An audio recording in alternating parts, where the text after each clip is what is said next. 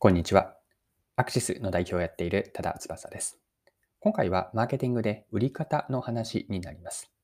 この内容からわかることなんですが、移動する八百屋さんである食べ直カーを取り上げて、マーケティングの観点で食べ直カーの本質に迫れればと思っています。そこからマーケティングで何が学べるかについて一緒に考えていきましょう。それでは最後までぜひお付き合いください。よろしくお願いします。はい。産地直送の通販サイトの食べ直が食べ直カーを始めました。野菜など生産者から直接仕入れたこだわりの食材をマンションの敷地内で販売します。まずは都内2、3カ所のマンションで10月から2021年の10月から3ヶ月間期間限定で開始をしました。まあ、順次場所の拡大を、販売場所の拡大を進めるとのことです。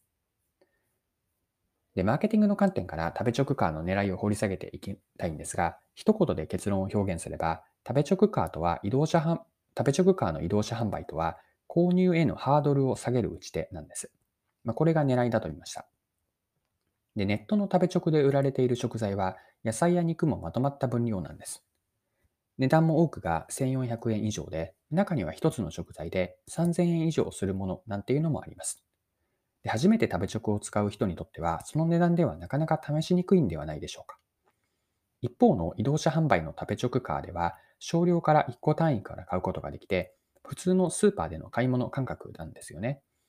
消費者にとっては、食べ直カーは食べ直の方からこちらに移動して販売しに来てくれるので、また対面での販売なので、食材の説明とか生産者のこだわりを聞けたり、食べ直のサービス内容についても知ることができます。まあ、以上が食べ直カーの狙いだと見たんですが、消費者メリットとしてまとめておくと、食べ直カーの消費者メリットというのは3つあって、1つ目が少量から試せること。2つ目が移動して近くに来てくれる。3つ目が対面でのコミュニケーションから食材やサービス内容を知れることです。移動車販売での食べ直が身近な存在になっていけば、消入消費者の購入ハードルが下がることで、まあ、ネットでの注文につながるわけです。はい。では最後にですね、この食べ直カーからマーケティングに学べることを整理してみましょ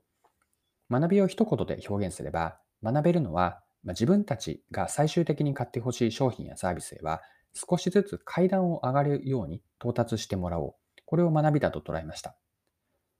今回の学、えっと、今の学びを食べ直カーに当てはめれば、まだ食べ直を使ったことのない人に、まずは移動車販売での少量からでも、それこそ1個からでも食べ直のこだわりの野菜などの食材を試してもらえるわけです。他では買えない食べ直ならではの食品の体験から次に本当に買ってほしいネットからの食べ直で買ってもらうことを狙っているんです。で、ここまでの学びをより一般化して表現すれば、次のようなことを自分または自分たちに問いかけるといいなと思っていて、それが購入ハードルを下げるための問いかけにはなるんですが、3つあります。一つ目が購入へのボトルネックは何かを見極める。